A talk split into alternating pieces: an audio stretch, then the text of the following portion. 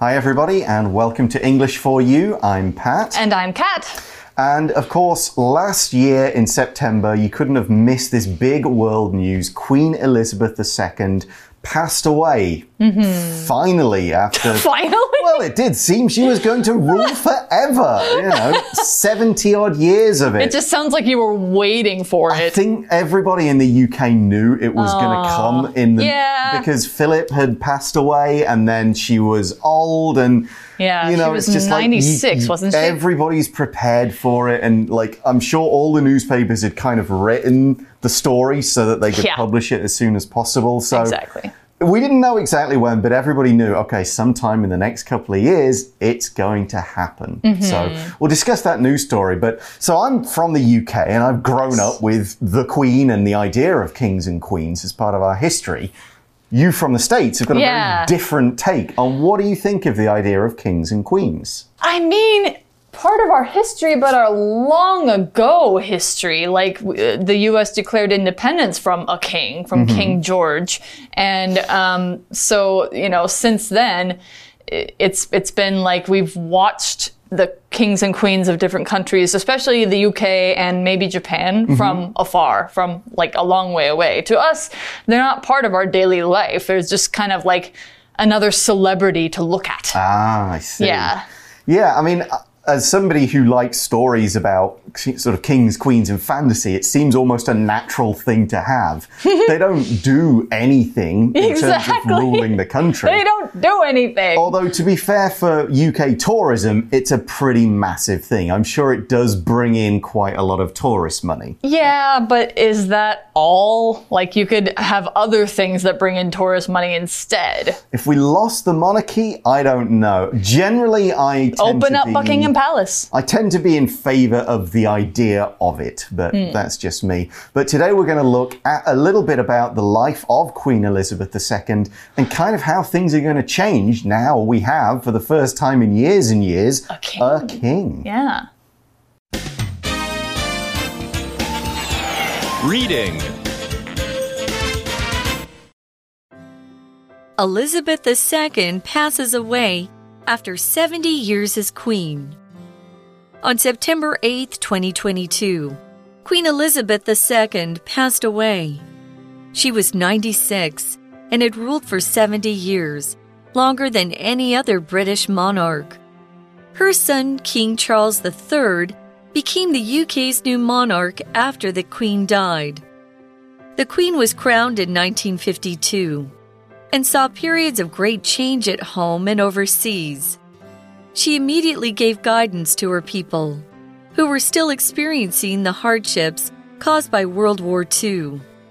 She saw the British Empire end, and then the changes of the swinging 60s. She had 15 prime ministers, beginning with Winston Churchill, born in 1874. Her final prime minister, Liz Truss, was born 101 years later. The Queen ruled over 32 countries in her lifetime. Following the Queen's death, many royal symbols were changed. Although it will be costly, the money and stamps of several countries will be changed to feature the new king. The easiest change was to Britain's national anthem, switching God Save the Queen to God Save the King. Despite these changes, it's certain that Queen Elizabeth II won't be forgotten. She will live on in the hearts of the British public. So we start off with the main news to kind of give it again. On September 8th, 2022, Queen Elizabeth II passed away. Mm-hmm. So to pass away is a polite way of saying she died. Hmm. Yeah. And she was 96 and had mm-hmm. ruled for 70 years, longer than any other British monarch. Mm-hmm. So, yeah, as a monarch, we talked about monarchy a little bit, or kings and queens. A monarch is the noun for a person such as a king or a queen who rules a kingdom or empire. So, a monarch can also be an emperor or empress, like mm-hmm. the old Chinese emperors. The monarchy, if you're talking about the whole idea of the monarchy, is usually the whole family, and hmm. it's the king and queen's bloodline, their family line, basically their whole ruling group. Yeah, it's almost the institution as Yes. well. So we see in the article her son, King Charles III, as he is now, became the UK's new monarch after the Queen died. It's still weird to hear that name. It is, yeah. Hmm. So, yeah, he is the new king.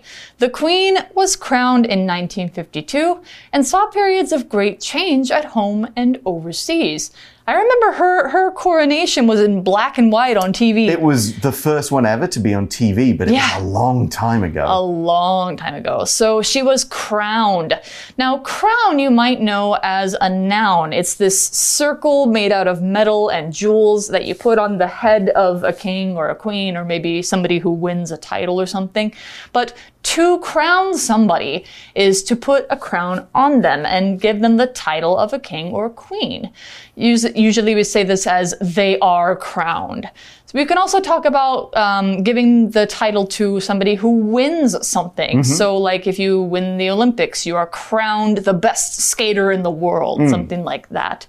So, an example sentence for kings and queens, you could say, after her grandmother passes away, Amelia will be crowned as the queen of the country. Okay, and we mentioned that the Queen, Queen Elizabeth, and now King Charles, they were the monarchs not just of the UK, but of overseas territories. Okay, these happened overseas as well. Overseas means to or in a country across the sea. Mm-hmm. So just, you could also say abroad, because Yep. even though overseas, it, it kind of has the word seas, it could still mean another country that's connected to you or somewhere by land. Just in the UK, we tend to think of overseas because we're an island and everywhere is over the sea somewhere. Yeah, for us, like in the US, Canada is not overseas. Okay, but the interesting. UK is. Yeah, we wouldn't think of Scotland and Wales as overseas because oh. they're connected by land. Oh. Yeah, yeah, yeah. Europe, Asia, America, they're all overseas. Yeah. So you might say, I started feeling an interest in working overseas when I was in my 20s. I wanted to travel and work in a different country. Me too. Yeah. So in the article, we're talking about the history of Queen Elizabeth. She immediately gave guidance to her people who were still experiencing the hardships caused by World War II. World War II feels like ancient history. It feels mm-hmm. like so long ago. But that's what she was dealing with when she was a new queen. She gave guidance to people. Let's talk more about this word guidance. When we talk about guidance, we're saying that somebody guides you. Guidance is the noun of somebody who guides. To guide means to give somebody advice or show them where to go, show them what to do, or basically kind of give them suggestions about what would be a good thing for them to do or say. So guidance in the face of World War II, after World War II, was basically the Queen saying, Hey, people in the UK, I know we are having a really hard time. I'm here to help you find the path to a better life, better times, and to, to, you know, basically help this country recover from this war. So guidance is basically supporting and suggesting things to somebody. So for an example sentence, you could say, without my teacher's guidance, I wouldn't have discovered my love for languages. Basically, my teacher guided me to that discovery.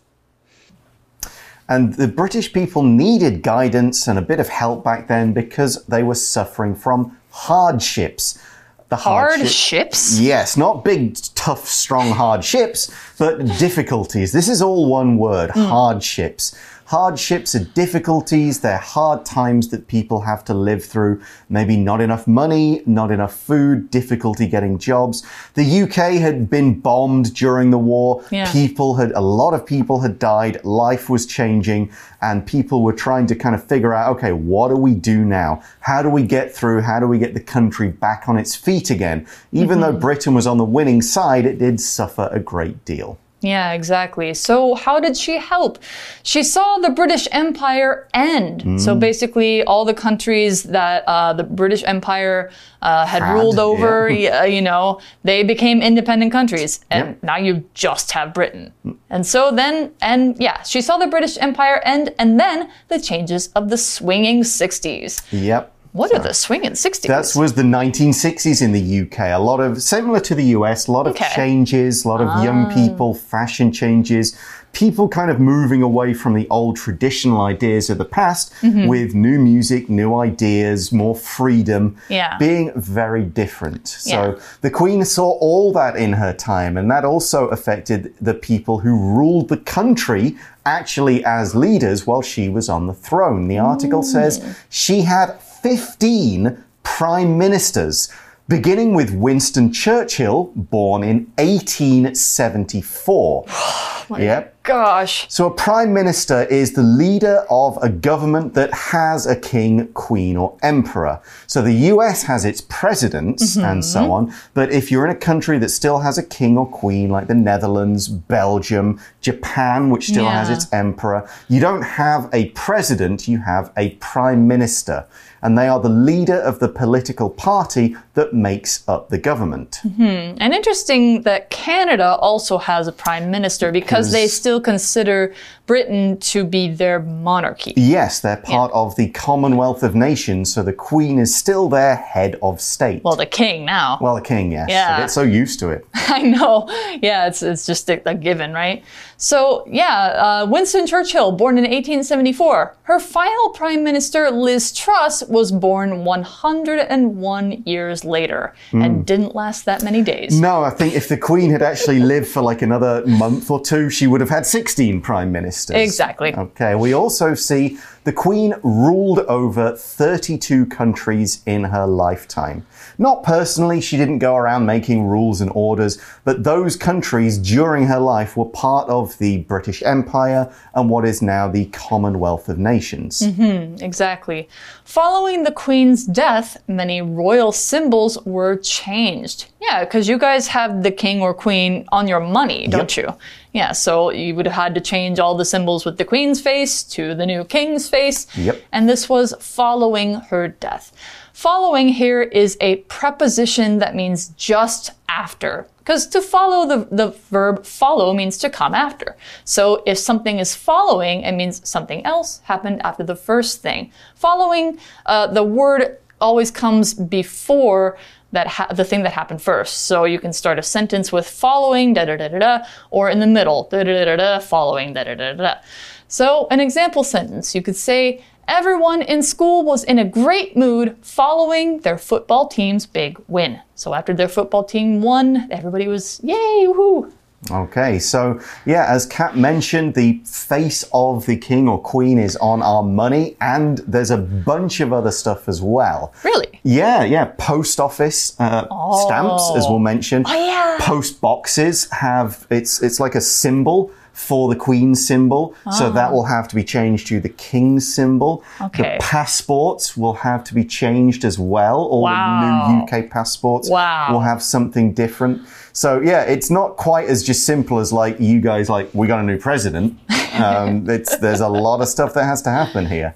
So the article says, although it will be costly, the money and stamps of several countries will be changed to feature the new king. Mm-hmm. Now, this doesn't happen immediately. This is actually going to take place over several years, mm-hmm. just in the normal way that older money will be taken out of circulation and new money will be printed and put in. So they're not going to be like, okay, everyone, send your old money back. We'll put new faces on it and then take it again. You will still see Queen Elizabeth on UK stamps and money for some time before everything is fully changed, not just in the UK, but in other countries too. But of course, changes like this are costly. Let's find out what that word means. As you might be able to guess from the context of that sentence, something is costly means something is expensive. One note I will add here, don't be fooled. This word has an ly ending. So you might look at it and think, ah, it's an adverb. A lot of adverbs have ly endings. This is not an adverb. It is an adjective that happens to have an ly ending. So use it as an adjective, not an adverb. It's costly, it's expensive. Here's an example. Getting a new room added to our house was costly, but it was definitely worth it. So we've got passports, Mm-hmm. money, stamps, post boxes changing, and there's another thing too. Yes, the easiest change was to Britain's national anthem, switching God Save the Queen to God Save the King. Mm-hmm. National anthem, and I believe yours starts dun dun dun dun dun dun dun. No, That's that's, France. not. That's France. That's Yeah, France. That's, that's the Marseillaise. Ah, was- da, da, da, da, da, da, da, da, da. And for us, that's my country, tis of thee, sweet land of liberty. Right, Of thee yeah. I sing. That's not our national anthem, but it could be. Yeah, yours go dun dun dun dun dun dun. Is that That's it? right. And you can Star- yeah, tell. Star Spangled Banner. That's right. And you can tell by all of these that we're singing the national anthem is a song, a song that praises a particular country and is officially accepted as that country's song. Taiwan Yeah. has its own national anthem. I could not sing it if I you asked me to. I couldn't even recognize it if I heard it. No, I don't think I, have, could. I have to say, I don't like the UK's national anthem. It is so boring. It's pretty slow. If you listen to Italy's, Brazil's, I mean, Yeah, they're the so exciting and uplifting. But, But the US, the complaint about ours is it's too hard to sing because you get it, Ah. all the land of the free and the home of the brave. Like it's too hard to sing at the end. And so a lot of people complain about it. well, there you go. but yes, the UK's national anthem has switched from God Save the Queen back to God Save the King, which of course it was when it was first written. So a switch is when something is changed from one thing to another to switch it from A to B, and we usually use it for things with generally similar characteristics, and we add the preposition to. Hmm. Switch this to this. For example, let's switch the meeting time from 2 p.m. to 3 p.m., or switch it from Monday to Tuesday. Actually, it's not just the title of the national anthem that changes. There are a bunch of different words in the song that change. Really? Yeah, because it's God save. More than just king? Yeah, God save And our he- gracious King. Uh, long live our noble King. God save the King. Send That's the- him that's the- victorious. So we've got a prep. We've got a we've got a pronoun change too. it's good. so it- uh, we're filming this before the World Cup in Qatar, but I'm sure that there's going to be videos of English soccer players singing the wrong words Oh, because it's such a recent change, and Yeah. we've been used to singing God Save the Queen for so long. God save the queen. Queen. It's going to be Yeah. God Save the Queen. God save the queen. Okay. You know. Maybe you should just change it to queen. Queen is pretty cool. Yeah, I think it sounds neat. So, despite these changes, it's certain that Queen Elizabeth II won't be forgotten. Sure. I mean, you can't even, you know, get her name out of your mouth, so Right. definitely not.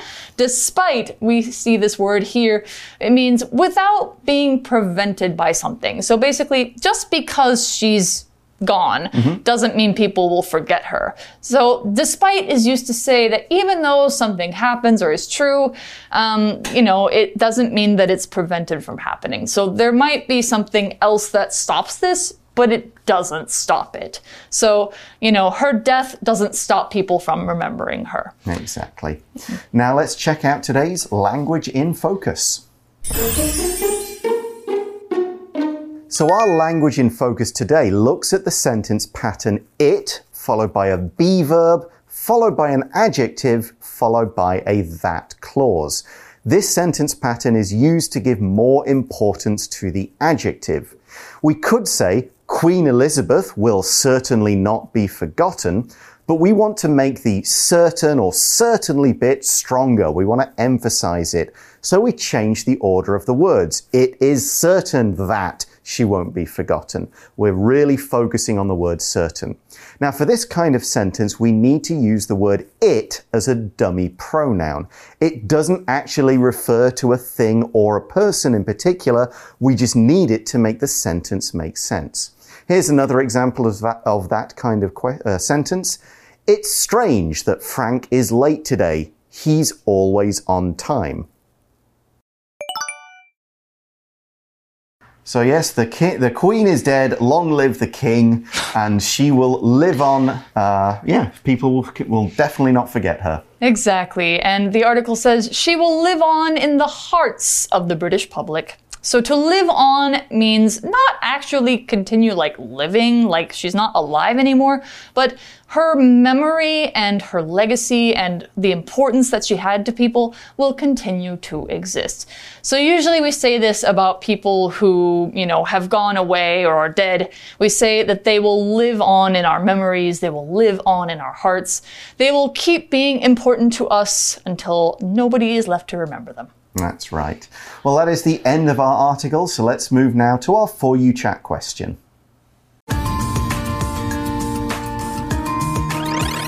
you chat. So, our chat question is What do you know about Queen Elizabeth II?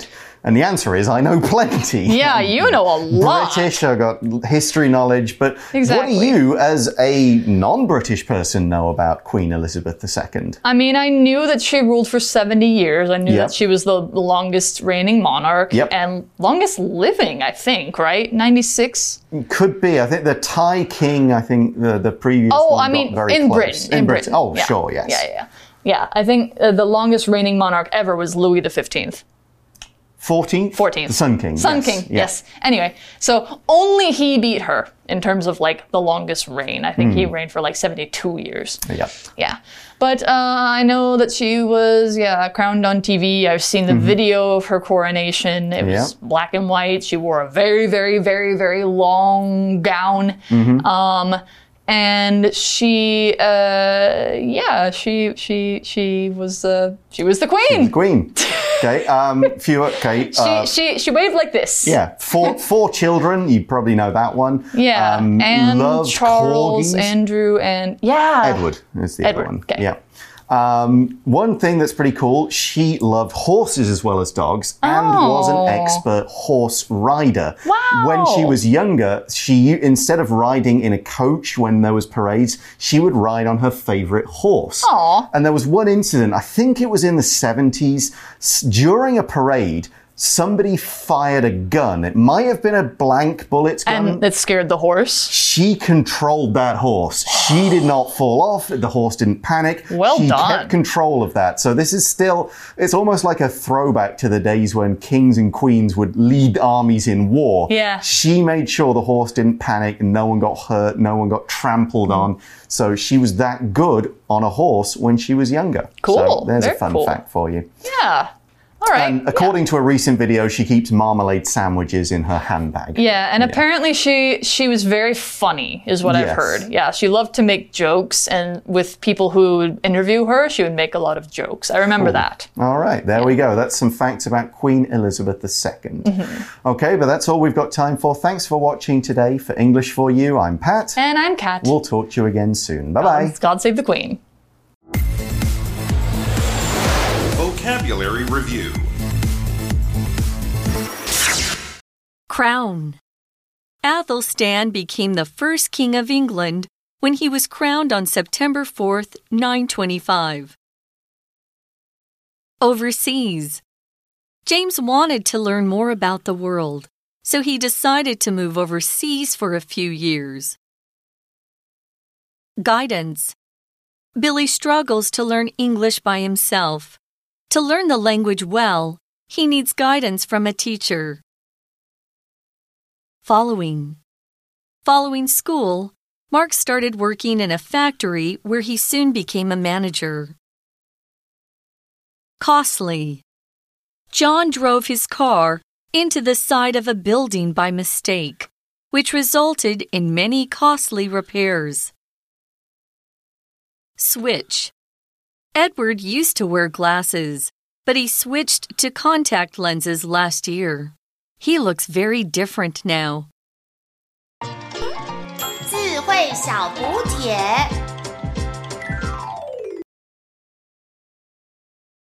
Monarch.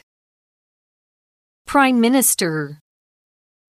National Anthem. Despite.